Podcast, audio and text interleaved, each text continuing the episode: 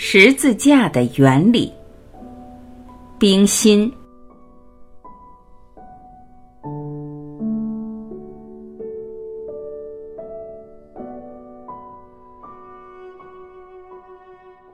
他说：“不去了，那里只是冷阴阴的。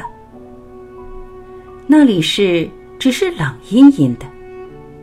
然而我深深的觉得，在那里，我的思想常常立刻的平静下来，超出日常生活之外。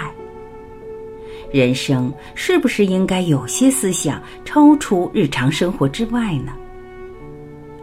我相信春天来了。”枝头微绿了，在那平列的十字架丛中，幽绝静绝的树下，石块上独坐，读些自己心爱的诗文，也是一生最可纪念的嗜好。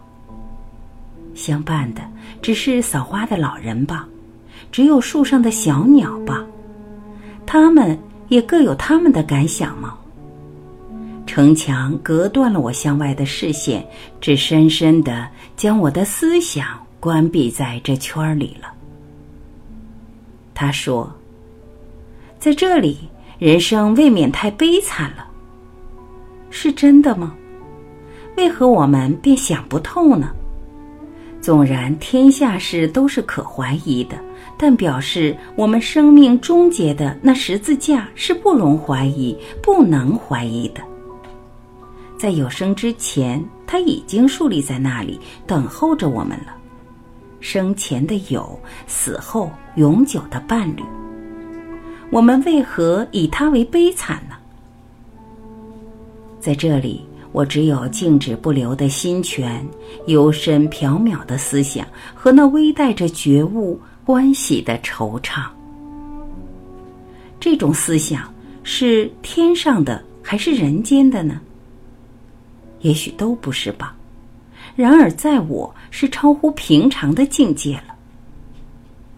花儿也谢了，石块也剥落了，影片也模糊了。但这与长眠的人有什么影响呢？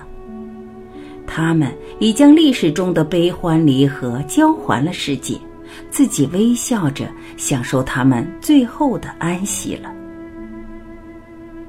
寂静极了。幽深极了。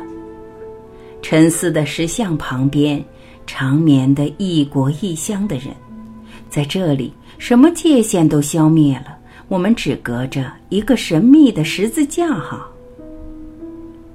旧的文字可以描写新的感想吗？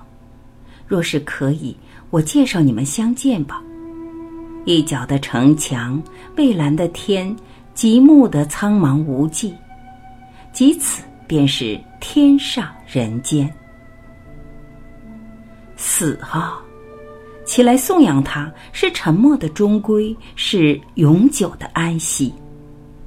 人类哈，相爱吧，我们都是长行的旅客，向着同一的归宿。我的朋友，未免太忧愁了吗？死的泉水是笔尖下。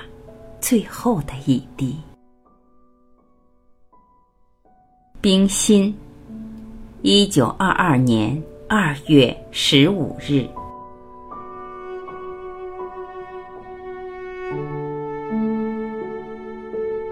感谢聆听，我是晚琪，我们明天再会。